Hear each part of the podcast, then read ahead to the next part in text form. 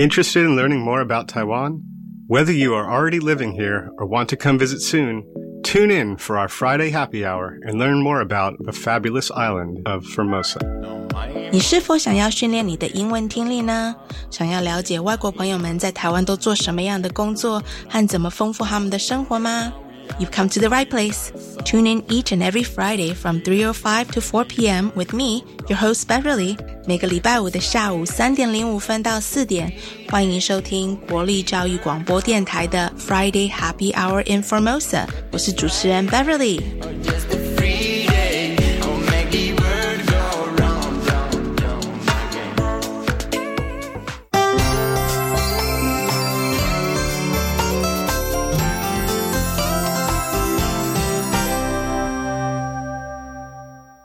其实最近有很多台湾新的听众跟我反映说，他们其实觉得我节目的内容很有趣，但是他们觉得自己的英文程度还不够好。所以有时候比较难理解。我想要跟大家说的是，不要灰心，你多听，你就会多学习，然后久而久之就可以训练你的听力啊。然后我也会尽量做一些中文的解释。那今天邀请的来宾呢，因为他之前是英文老师，所以我后来在后置的时候发觉，可能是因为他非常习惯跟学生讲话的关系吧，所以 Ashley 他讲话的速度会稍微放慢一点。点，所以若是你之前觉得我们以前的来宾讲话速度有点对你来讲太快的话，那这一集是非常适合你收听的，可以试试看。你今天收听完以后，你理解的程度有没有比之前更多一些、更深入一些？那我也会尽量把我中文的内容做丰富一点，但是因为我很想要呈现节目里面这些外国朋友他们特有的故事，还有他们的个人风格，所以我们尽量还是以英文为主。好，那今天的节目很精彩，因为我尝试了一个新的东西，那就是去来宾他们办公室的现场录音。其实对我来讲是一个考验，然后我也会试着做一些影片的连接，希望有新的尝试、新的突破，让节目能够更精彩。这个礼拜的新闻单元，我也会讲一个其实全世界都在讨论的一个问题。嗯，那先卖个关子，我们下礼拜的新闻单元也会继续讨论这个问题，因为对在台湾的每一个人都是一件非常非常重要的一个话题。好，今天的节目很精彩，请大家拭目以待。So I'm doing things a little bit different this week. I am attempting to do recording on site instead of at my own studio. So it's been a little bit of a challenge, but I'm super excited to bring new content to the show. And so bear with me for this week's episode. And plus my voice was a little rough because I think I caught a little cold from staying in the AC room for too long. So also for this week's news segment, I'm going to be explaining a very hot topic right now globally, and it affects everyone living here in Taiwan. So stay tuned.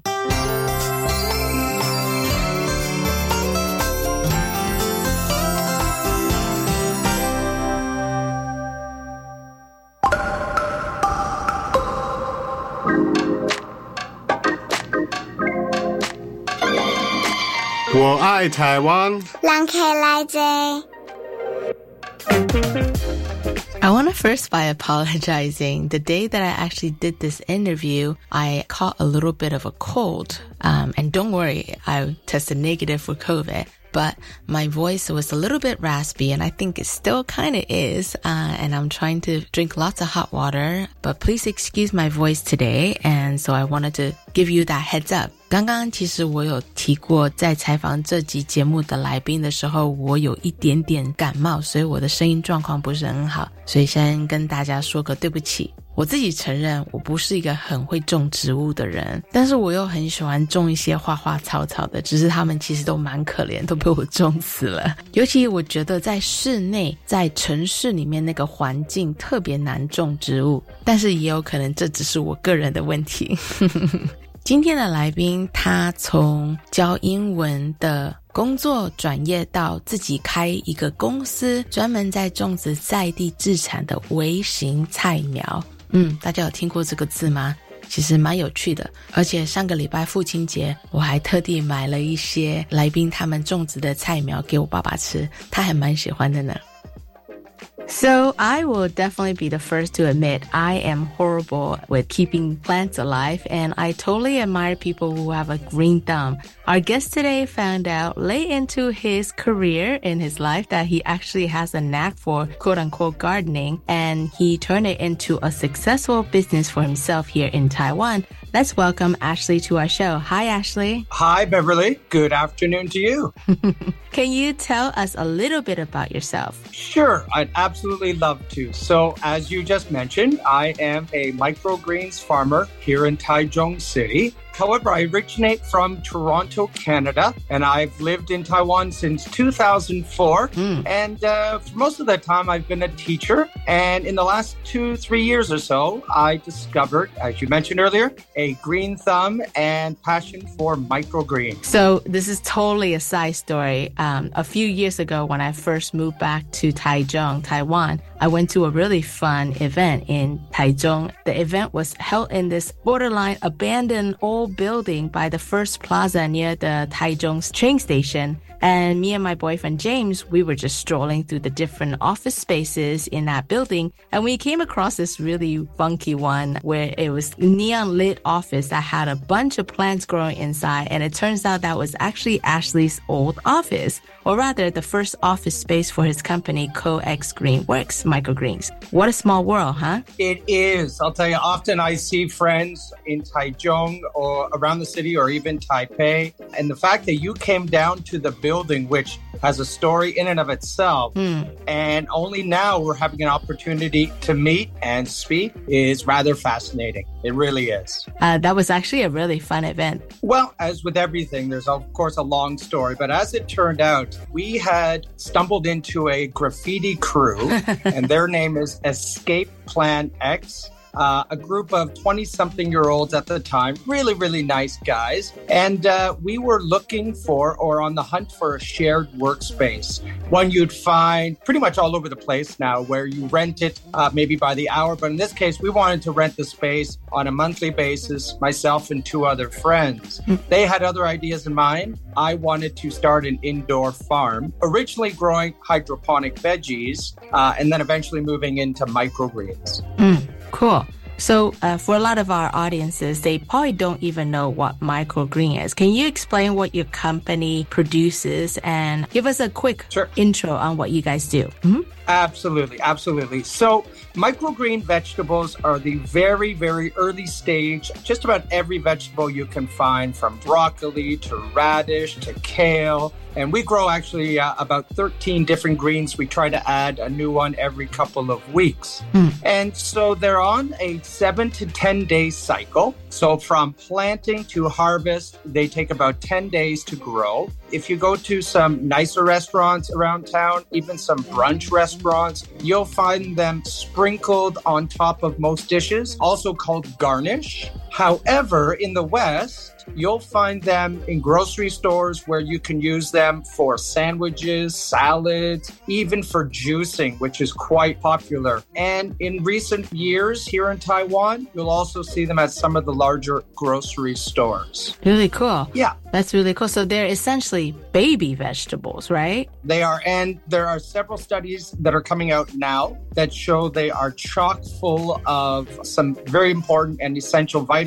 and nutrients and minerals. How I often look at the microgreen vegetable is compared to, say, a very young child, very, how can I say, energetic, full of life in their growth stage. And so I equate that to the vegetable. So when you buy a, a full head of cabbage or a full broccoli what you're actually buying is the near end stage of a vegetable, whereas the microgreen, it's still got its vitality and energy and uh, and means to grow into the full vegetable.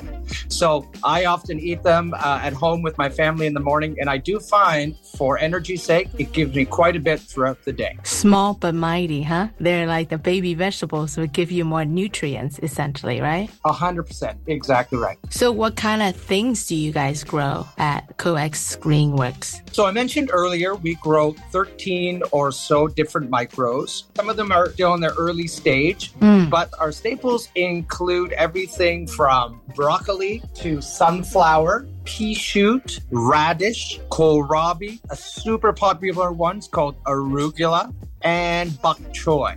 And so those ones I just mentioned, you'll find in our very popular and signature microgreens mix, which we deliver to your home. So uh, if you like a weekly delivery, for example, we can deliver it straight to your front door. Uh, also, a lot of restaurants like it because it's pre-mixed. It's super easy and convenient to use as a garnish for restaurants that have a lot of different dishes but want to bring them to life. Also, they keep really well in the fridge as well, right? Because a lot of times when you buy vegetables uh, from the grocery store, they actually don't last that long in the fridge. But I was actually quite surprised at how well it kept up in the fridge. I was super, super excited that uh, you had accepted the invitation to welcome samples to your house. That was awesome. And so you have firsthand experience and knowledge. We have received a lot of feedback from customers saying exactly what you mentioned. They last a long time in the refrigerator. Uh, sometimes they'll put the box at the back of the refrigerator, forget all about it for two weeks. They'll come back to the box,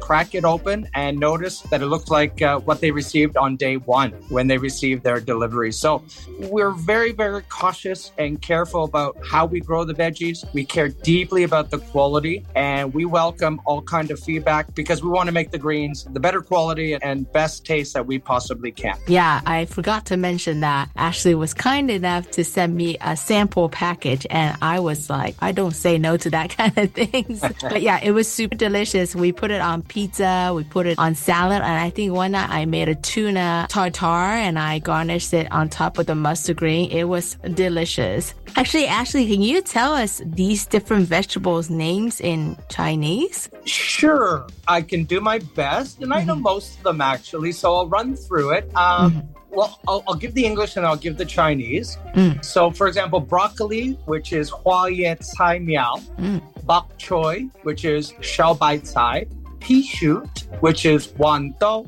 radish, lo bo, sunflower, shang kui, red cabbage is hong gao li cai, cilantro, shang cai, arugula, zima ye, beet, tian cai gan, kale is yu gan lan, and last one. I'm reading off a list. I'll be honest with you. uh, mustard is uh, oh boy. Now I'm on the spot. Mustard, GMO. There we go. GMO. Got it. GMO. That's awesome. Did I pass? I hope I passed my test. Flying colors.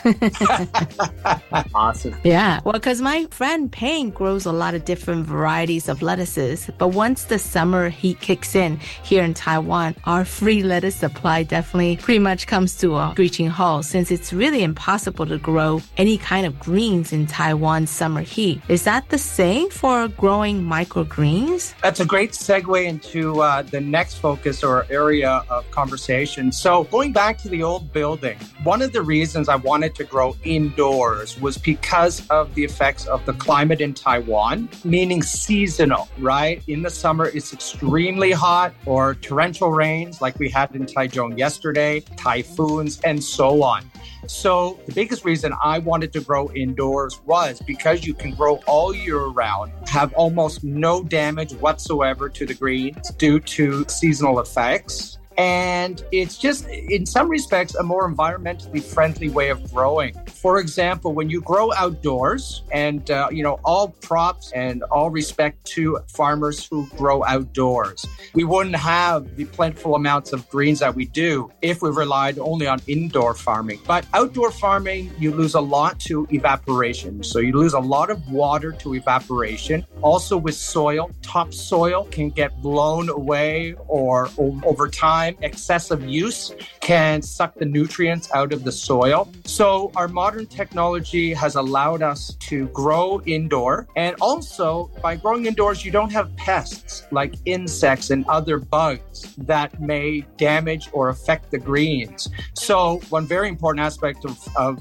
the greens growing indoors is that we don't use any chemicals, pesticides, herbicides, anything like that, because we don't have any pests. So, for the environment and also for our personal health, I'm finding that growing indoors has been a really, really good benefit and help to what we're doing here at Co-X. Mm, I might even go as far as adding that, you know, in Taichung, the pollution has gotten really bad over the years, right? Mm. So when people yeah. have city gardens, you're having to deal with pollution in the air, you know, that leaves particle and dust on your garden, right? Mm-hmm. Yes. We, uh, along with growing healthy and clean vegetables. So my wife and I, we work together on the farm mm-hmm. and she takes care of quite a, the, quite a lot of the communications and logistics of the farm mm-hmm. and distribution. But when it comes to cleaning and keeping the environment clean, we work very, very hard to ensure the floors and the walls. And uh, because we work in a very small space,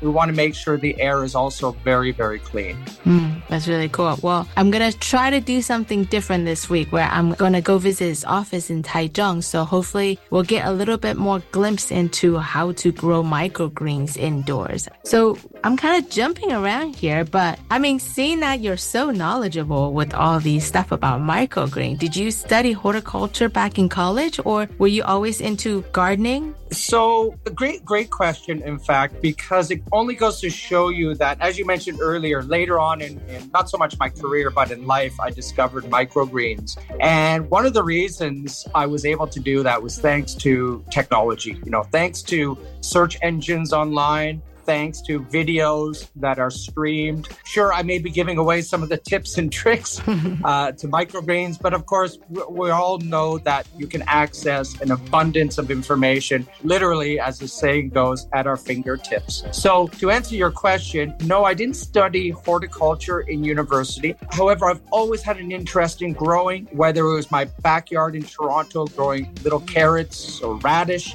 helping my grandfather pick pears and apples off of his tree. But also, my gardening and interest in gardening dates much further back in Taiwan than just the microgreens business now. I actually started a rooftop farm at one of Taichung's older bar establishment. Uh, it was called the Frog Mexican Restaurant on Huamei Xijie, and they had a rooftop space up there. And so my friend and I, years and years ago, we started by using styrofoam boxes, filling them with soil. But as I mentioned a few minutes ago, due to the elements of heat, rain, and wind, it was nearly impossible to grow on a rooftop sustainably. So um, the interest is always always been there, and the knowledge was easily acquired through the internet and other means. That's cool. Yeah. So, who purchases your product? Do you sell it to restaurants as well as everyday people? Yep. Yep. In fact, just before our phone call, uh, I was out on the road driving all around Taichung so we deliver to restaurants, most often brunch related restaurants, but we also, uh, just this week, we started delivering to a Japanese themed or styled restaurant. Also, we've had a lot of interest from home buyers too. So I often think of myself, although I'm probably a little bit past the time, but if you can recall the milkman or some relation to the milkman where they would deliver the milk to your home on a daily basis. So that's that's kind of who I am. I drive around the city of Taichung. I'll drop off greens either at your building or at your front step. But we also do deliver as far north as Taipei to restaurants and homes, and as far south as Taidong. Mm. There's a nice restaurant in Taidong that we've been delivering to for over a year now. You mentioned earlier you taught before you started this business. Uh, how long did you teach for? Uh, I was a teacher on and off, but mostly on from 2004 until 2018 or so. Mm-hmm. So 14 or 15 years I was a teacher and still am, by the way. Yeah. Was that a really hard transition to go from teaching English in Taiwan to being a business owner in Taiwan? Uh, I've only lived in one other country other than Taiwan, and that's Canada, of course. The really interesting thing and really awesome thing about Taiwan is Taiwan seems to be very open to individuals starting new businesses. So transitioning from teaching to microgreens was not very difficult because along the way I had started a business in the field of investments and investment management, also tea import and export, as well as starting my own little classes for young kids, but at their homes and small venues like uh, community libraries. So I've always had an entrepreneurial spirit. And so transitioning from teaching to full time farming, other than my wife needing a little bit of security, but other than that, it was a very smooth transition. Good to know. So give a little bit of uh, inspiration, I guess, so to speak, for someone out there who might be thinking of a, you know, career change. Yeah. I also read on your Facebook page that you also hold workshops teaching kids how to grow microgreens. That's so much fun to see something you plan to grow. And it's also like it grows so quickly. So it's really nice that you can actually see results, right? Yeah. And, uh, you know, along the lines of what you just said uh, regarding teaching, and my response is I'm still a teacher. The difference is teaching ABC and one, two, three, while I respect and fully loved doing that for the years I was a teacher, eventually got a little bit tiresome. Mm. So now, when I'm given the opportunity to teach, it's uh, most often about growing any kind of, of food item. Could be fruit, could be vegetable, could be flowers. Specifically, though, microgreens, what's really fun about it is that it's super easy, very, very simple, uh, and quick, as you alluded to. So, we do offer some small workshops here on the farm, although, as I mentioned earlier, it's a rather small location. So, I can also pack up all the equipment necessary and travel to schools to offer a one day or half day workshop where the kids can either keep the pots at school that they plant and grow, or they can even take them home to watch the plants grow over that seven day period. Mm. So, sure, I do still love teaching and I love teaching about farming. Well, as you mentioned before, there are many different food items you can add the microgreen to, like salads, sandwiches, smoothies. Yeah. So, quick question for some of our Taiwanese listeners out there. Sure. Does it only work for Western food or does it work for Asian food as well? Oh, wow. great, great question. And and the reason I say that is because I love Taiwanese food. A couple of my friends and I, we often go to different restaurants just to ooh and ah and, and describe different kinds of Taiwanese food. So two of my favorite dishes, and this answers your question. One of them is bo jiro fan, Mm. turkey rice. And the other one is lu ro fan, Mm. or stewed pork and rice, right? Mhm. So, what you can do with those two dishes with regards to the microgreens, of course, is you can get them served to you at your table, and then you just get a pinch of your microgreens. I would say perhaps the mix, which I was describing earlier. Add that to your dish, mix it around a little bit, and especially with the luro fun, which can often be a little bit oily and a little bit fatty, Mm. it helps to cut the oil and helps to cut that fat by adding those fresh and crunchy microgreen veggies. Mm. And that's just two examples. So we have a, a local Tambin restaurant, breakfast shop Mm. that serves egg omelet. Mm. And we're really, really fortunate because my wife has made really good friends with the owner. And oftentimes my wife will bring a little box of microgreens with her. Mm. She'll order her regular dumbin and the owner will wrap the greens up in the dumbin and serve it as is. So, you know, whether it's a bacon and cheese or a youtiao or just a vegetarian dumbin, when you throw the microgreens into the egg omelet dumbin, Mm. it brings a whole new taste and a whole new texture to your breakfast omelet. And the list goes on. There's so many other dishes, Taiwanese and Western, that you can add microgreens. Yeah, that's a great point because a lot of times when you eat Taiwanese food, especially the street food, you often have to order a side vegetable to supplement all the nutrients from like and the fibers, right? Yeah. So it's nice to add just like a pinch of like a little super nutrient and just kind of get your dose of vitamin for the day. Oh, yeah. That's awesome. Completely. Yep. Great tip. Yep. well, unfortunately, that's all the time that we have for this segment. Please stay tuned for a special on-site interview coming up next with Ashley, where I'm going to go visit his new office space in Taichung, his new farm, where he's going to give me a grand tour. I'm super excited since I've always done my interviews either in the recording studio or remotely through conference call. So this is definitely a new experience for me. And I want to thank Ashley for allowing me to do this and to share Co-X Greenworks with our audience. Thank you, Ashley. You're very welcome. Look forward to having you visit in a short period. 下个单元我将会带大家到 Ashley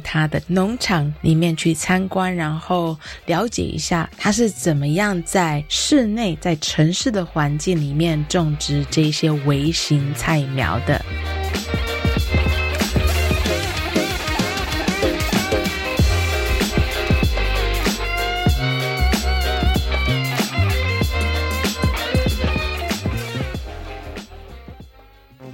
大家好，我是田之学医师，提醒大家五个防疫好习惯：一、每日量体温，不适速就医；二、口罩要戴好，脏污要替换；三、正确勤洗手，不碰眼、口、鼻；四、距离要拉开，病毒不传染；五、环境常清消，空气要流通。维持防疫好习惯，可以帮助我们察觉身体的不适，降低传染疾病的风险哦。有政府，请安心。以上广告由行政院与机关署提供。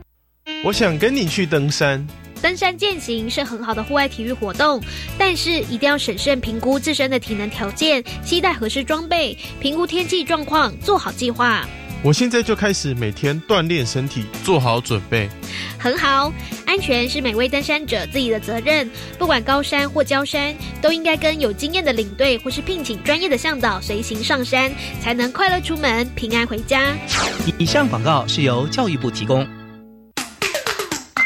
结合原住民族议题的影音竞赛又来喽！今年除了纪录片及非纪录片两大类别，另外新增三到五分钟的动画类别。首奖有十万元哦！马达奖大专校院学生原住民族主题影音竞赛，从即日起到九月十九号报名，欢迎各大专校院学生踊跃参加。以上广告是由教育部提供。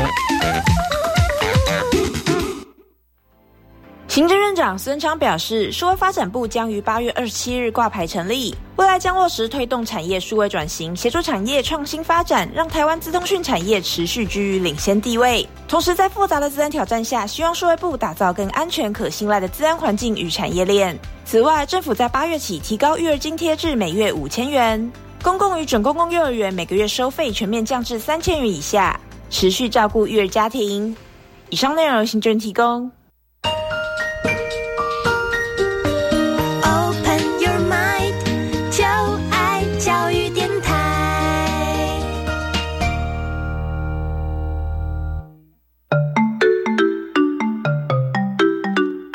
是教育广播电台高雄分台，我们的收听频率是高平地区 FM 一零一点七，恒春地区 FM 九九点三，澎湖地区 FM 九九点一，江南地区 FM 一零七点七。欢迎您收听教育电台所制播的优质节目。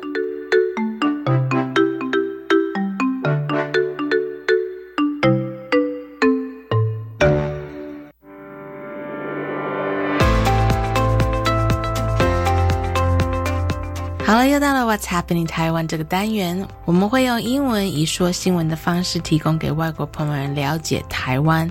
This is our new segment of the show, What's Happening in Taiwan, where each week we feature news stories from this beautiful island of Taiwan for our listeners. So，与其说今天是介绍台湾的新闻，其实我是介绍一个非常重要的国际新闻。最近我很多在国外的朋友都一直写讯息给我，问我说：“你们还好吧？没事吧？”然后就一副很担心的样子。那若是你有在看新闻的话，你看国际新闻，很多大媒体报道都 大幅的报道台湾的事情。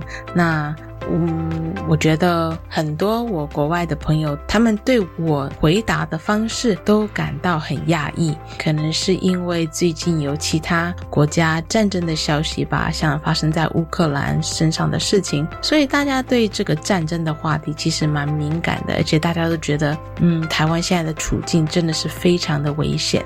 那今天想要来告诉我们国外的朋友以及家人，为什么我们住在这个岛屿上的人这么的，嗯，怎么讲，淡定吧？嗯，我们还是可以这样正常生活化这样子。那这个单元我将会分成两个部分来解说。因为觉得这种东西其实很难 在几分钟能够解释清楚。到时候我也会找几个住在台湾的外国朋友来一起分享他们的感受以及心得，或者是他们以后有什么啊计划等等，他们担不担心？我觉得都非常值得大家一起拿出来讨论的话题哦。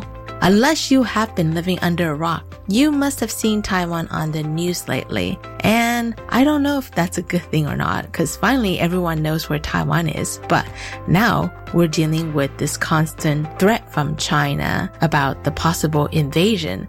And I literally get so many messages and calls from my friends as well as some families from all over the world asking me, are you guys okay? Are they really invading? And quite honestly, I don't have an answer. And things are still super normal here. And I understand people's concern because of what's going on in Ukraine right now. So you never know, right? But this segment, I wanted to focus on the part why Taiwanese people seem so unfazed by these constant threats. And I have to say, even some expat as well. For those of you who don't really understand Taiwan's history, Taiwan was colonized way back in the days by the Dutch and then later on by the Japanese. And then when the Communist Party took over, the democratic government came to Taiwan so, long story short, Taiwanese people have been living under other people's rule or repression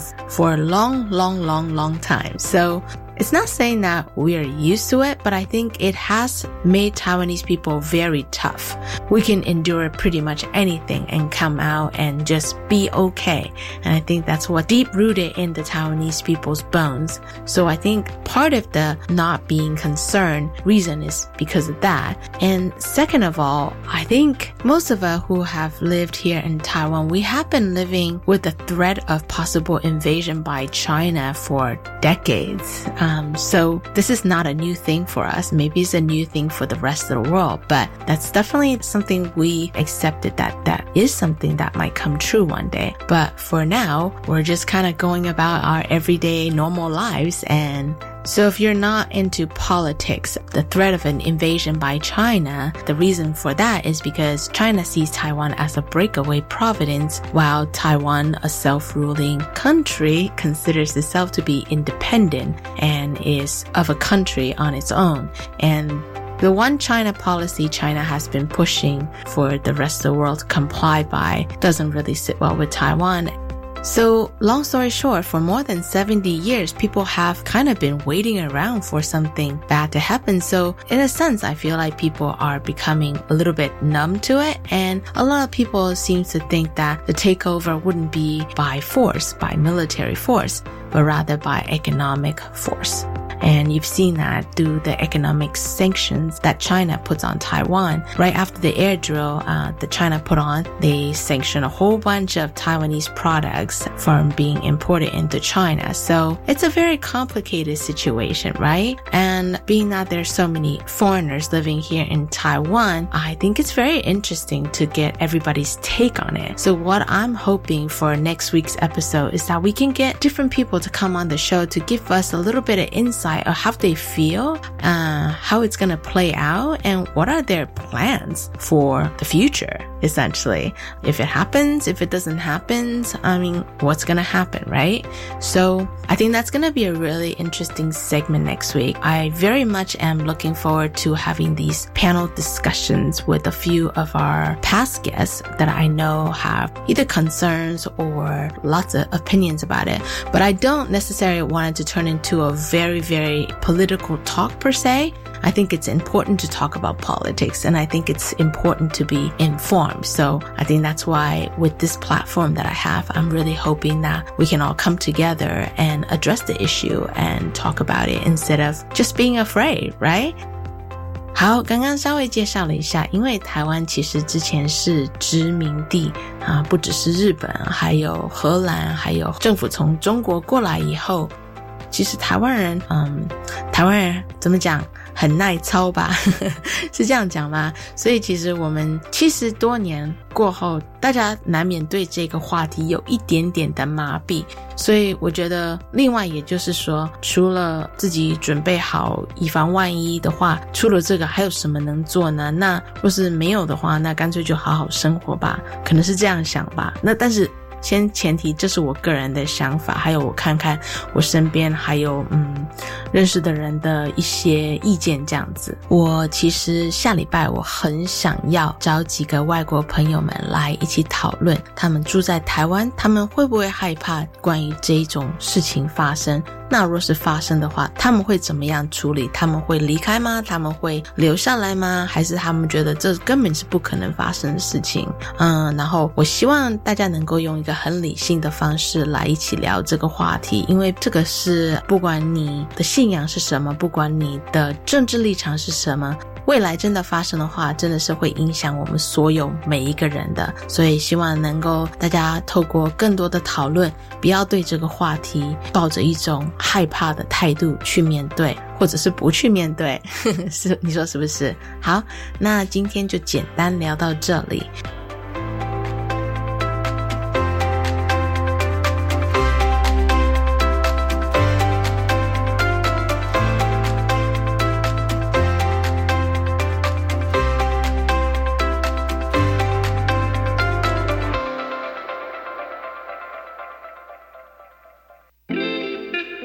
首传统的台语歌曲用爵士的方式去诠释的话，是什么样的 feel 呢？嗯。Last week, I played a Chinese song to dedicate to my dad, and I got some really, really good responses. So I thought I'd follow up with another one. And this is a very classic love song called Gay Out, performed by a Taiwanese jazz musician Liu Li and her husband Benjamin Holt.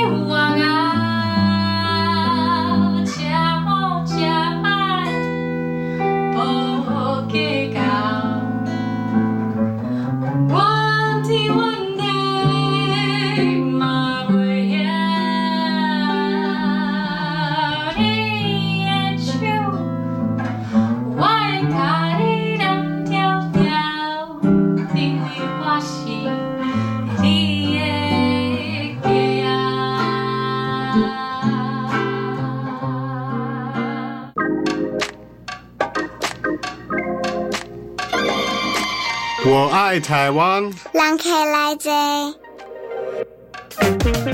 So, can I explain to someone like me who doesn't I mean, I barely know how to grow things, but like, okay. how would you go about starting to grow microgreens? Okay, so you could look at it like cooking any kind of dish, right? So you want to prepare your equipment first and then go through the process of planting and growing your microgreens. So, first thing, prepare your equipment, which includes a small pot or tray, soil, seed, and water.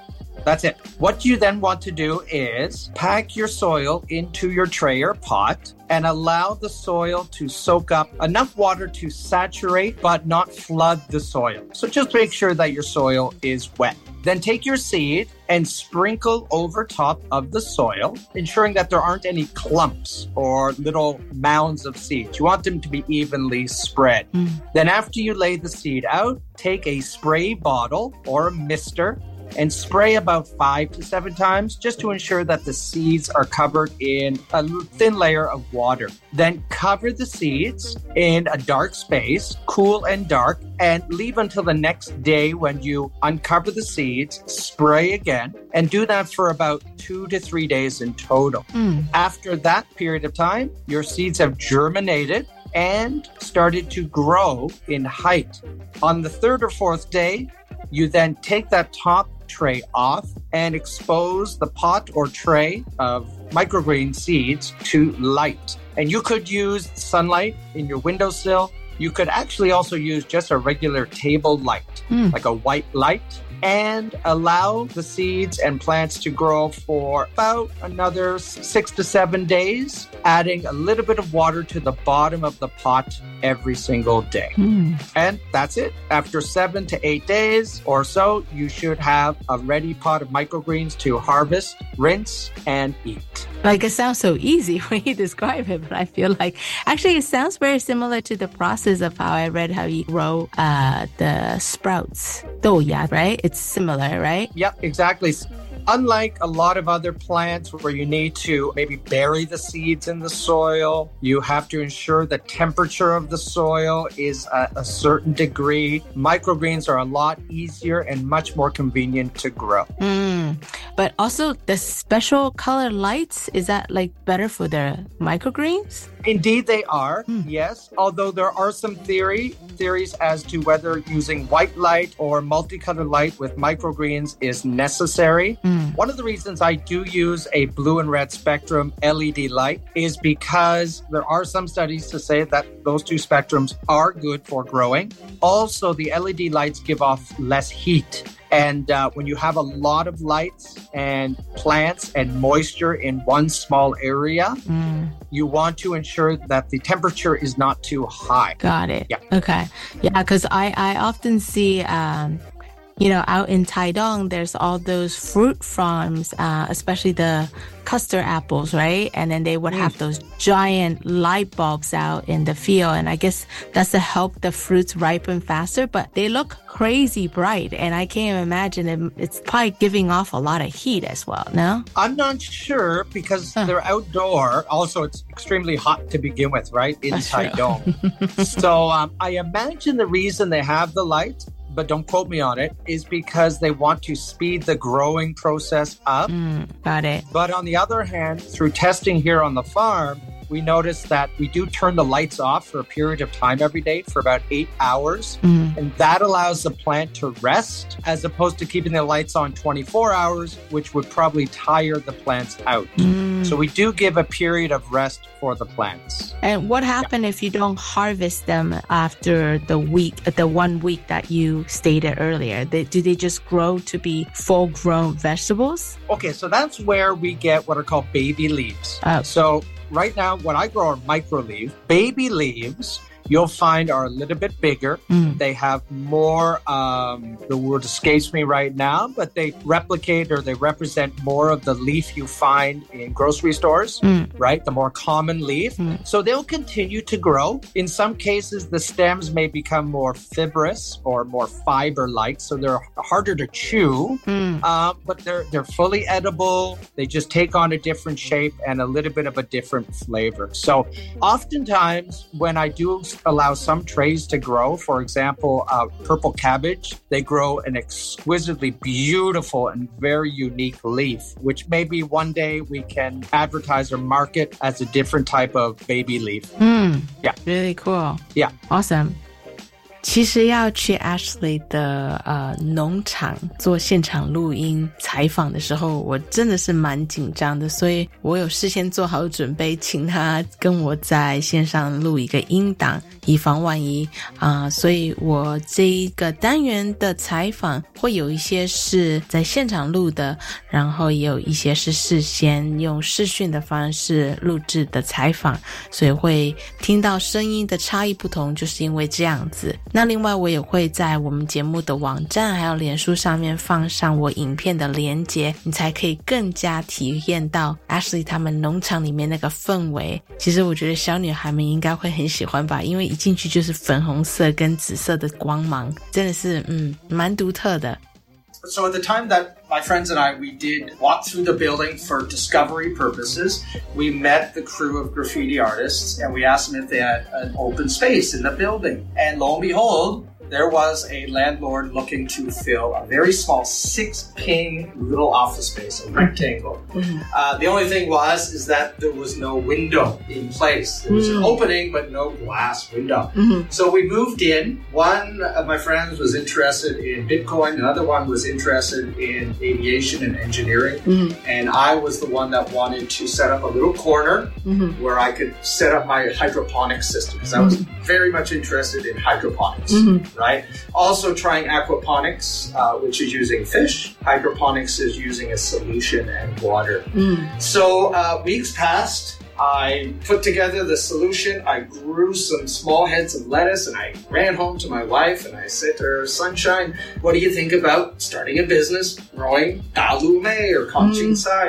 And she looked me straight in the eye and she said, Do you think you're going to make enough money from it? and then time passed, and I had a friend who introduced me to something called microgreens. Mm. And quite honestly, I knew nothing about what they were except for the word micro and Mhm. greens. Right. And he said, Here, take some seeds, get some soil in a tray, and see what you can do. Mm. And kid you not, one week later, a tray of radish, the easiest one to grow, and I was hooked. This is Mm. great. Mm. And so I uh, tested the greens on some friends, and uh, they didn't get sick. Mm. Of course, I'm joking. they enjoyed the flavor, they enjoyed the, the, the appearance, the quality of it, the fact that they can add them to various different types of food. Uh-huh. And from there, it just, uh, as they say, snowballed. Yeah. So sadly, one friend had to move home because of uh, a loss in the family. Mm. Another friend wanted to travel the world Mm. with his family. And so this six ping space opened up. I went up to Chongde Lu near the baseball stadium where they have all the second-hand shops with Mm. furniture. Right.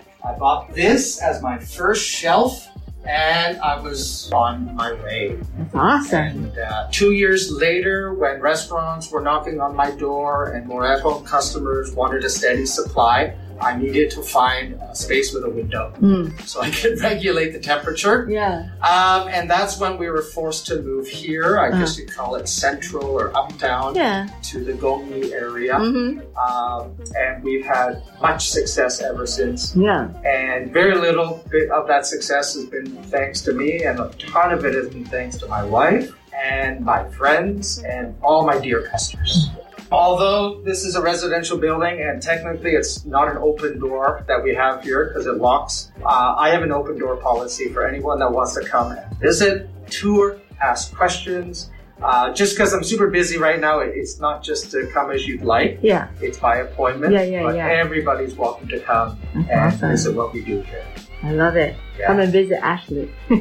Co-X. Come visit Co-X. Yes. Come visit me. It's not about me. This is not about the farmer. It's about the vegetables and how we're doing it. And where I we're love doing it. It's to have a healthier lifestyle and also just better for the environment. Hey, that's a bonus, right? You know, it's an interesting topic, right? Health. It's better for the environment, Mhm. and we're told that in so many respects. Right. I'm not saying that it's better or worse, Mm-hmm. but you do think about the fact that we still need an air conditioner, That's true. and we still need uh, electricity. Electricity. right? On the flip side, though, we use specific amounts of water. Mm. So there's a great, uh, well, a great number of videos out, but one is about aquaponics. Mm. And uh, I'm not sure if it was online or offline that I was describing, but Mhm. in aquaponics, you use fish Mm-hmm. and fish waste, Mhm. which is healthy, Mm-hmm. to uh, to fertilize the vegetables. Mm-hmm. And in turn, what happens is because it's a closed loop system, Mm-hmm. the vegetables filter and clean the water, and that same water goes back into the fish tank. Right. We call it a closed loop. Mm-hmm. So the water is continually cycling. Mhm. What's really fun and exciting and interesting about that is that uh, it saves roughly 90% of the water that is commonly used on traditional farms. Mm. So if you imagine a very large farm field Mm-hmm. uh, with sprinklers going all day, Right. a lot of the water that's used it Mhm. either evaporates into the air Right. or goes into the ground but isn't used by the plants. Mm. So here, I'm going to take a little walk. Yeah. Here on the farm, we use specific amounts of water, no less, no more. Wow. Um, now at this stage, because we're still small, we do everything by hand, Mm-hmm. right? So we'll take our cup every day Mm-hmm. and we will fill the cup with uh, anywhere from about 50 mils to 150 milliliters of water. Okay. And under each one of these trays, this is Mhm. broccoli here, we have a watering tray. So we'll lift it up Mm-hmm. and we'll try to evenly spread the water Wow. across the bottom of the tray. Okay. And you'll see the roots sticking out here. Uh-huh. They'll dip into the tray below. Uh-huh. And then over the course of maybe 20, 30 minutes, it sucks up the water. Ah.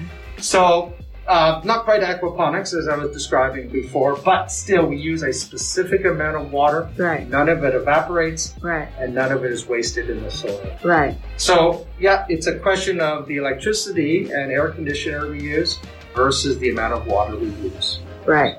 Good debate. Good, Yeah. good discussion. Yeah. Besides the AC, you're running it 24 7 essentially, right? The AC? Yes, Huh. however, in the winter, we turn it off, Uh-huh. which I love. Yeah. One of the reasons is during the summer, this room can get become very um, almost like a dungeon. Yeah, for sure. Right? Because there's no daylight. Yeah. And there's no airflow. Yeah. Uh, so as early as September uh-huh. and as late as May, April or May, Uh-huh. I will keep the air conditioner off. Uh-huh. Open the two doors, Get the air three doors actually. Yeah. And although this is a residential building, I leave my door open all the time. Well, it's so safe in Taiwan. That's Yeah. another great thing about living here and working here. Like you could do that, and it's pretty neighborly if you want it to be, right? Mhm. Like uh, people can be a little bit reserved, Yeah. but it's nothing. A little smile, a little hi won't open up the door, right? There's an elderly man that lives upstairs. There's a family with two young children. Mhm. And actually, by opening the door, a friend of mine told me this when I was at the old building, Mhm. without getting into too much detail. Yeah. But uh, I used to have folks from actually all over the world because the graffiti attracted a lot of people. Right. Uh, they would look in and they would inquire and they would question what I was doing. Yeah. And I actually took a lot of offense to that because I'm not doing anything illegal. Yeah. But a friend of mine said, You're not doing anything illegal, so welcome people in. Encourage them to come in. Mm. Right. See what you're doing. Take pictures. Take down the walls, right? Take down the walls instead of build one around you. Like everyone wants to peep in, right? Yes, yes, yes. I get what you mean now. Yeah. That's right. Take down the walls, Uh-huh. take down the barriers, Yeah. welcome people in. So the kids, we don't interact a lot. We don't Mhm. talk, but maybe I'll say hi once Yeah. in a while, ni hao, what's your name? And they've grown very comfortable with me now. Ah, They know who I am, they know what I'm doing here. And so it's a very relaxed environment. that's awesome. Yeah. I love it. Cool. I honestly was super nervous about recording at Ashley's farm because I never done that before to record on site. And on top of that, I don't have any special equipment except for my iPhone. So I guess I'm either dumb or brave, but I did it. And so I apologize for the different sound qualities because I am mixing parts of the interviews that we recorded ahead of time through our conference call. And a bunch of that was from my recording when I went to visit him at the farm. I would post that video on our website as well as our social media pages. So be sure to check it out. I think it's such a dreamy space because right as you walk in, it's like neon pink and purple lights. Just very, very interesting. And yeah, if you're ever in an area, make sure to shoot Ashley a quick text and maybe you can swing by for a quick visit and he can tell you all about microgreens.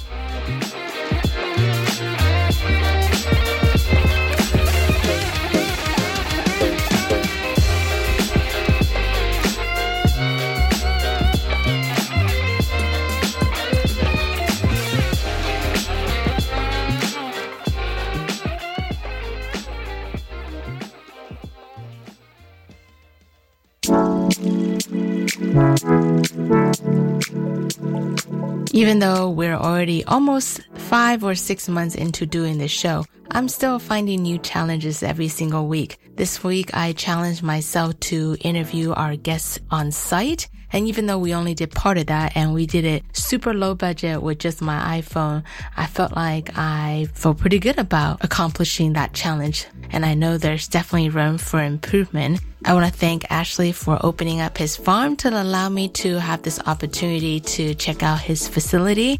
And microgreen is definitely a very interesting product. If you're interested in finding out more about microgreen, you can check out Ashley's Co-X microgreen website. I will put everything on our website as well. I love this freedom that we have living on this island to do whatever we want. Ashley used to be an English teacher and now he's carved a new career for himself and I think he very, very much enjoying doing it.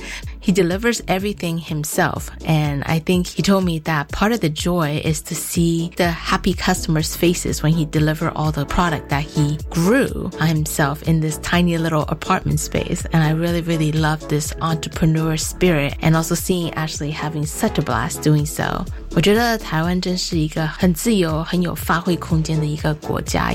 像是 Ashley，她原本是一个英文老师，但是她就可以自己出来创业。当然，前提是有太 太的帮忙，对不对？然后做了这个微型菜苗的一个农场，我觉得他真的很棒。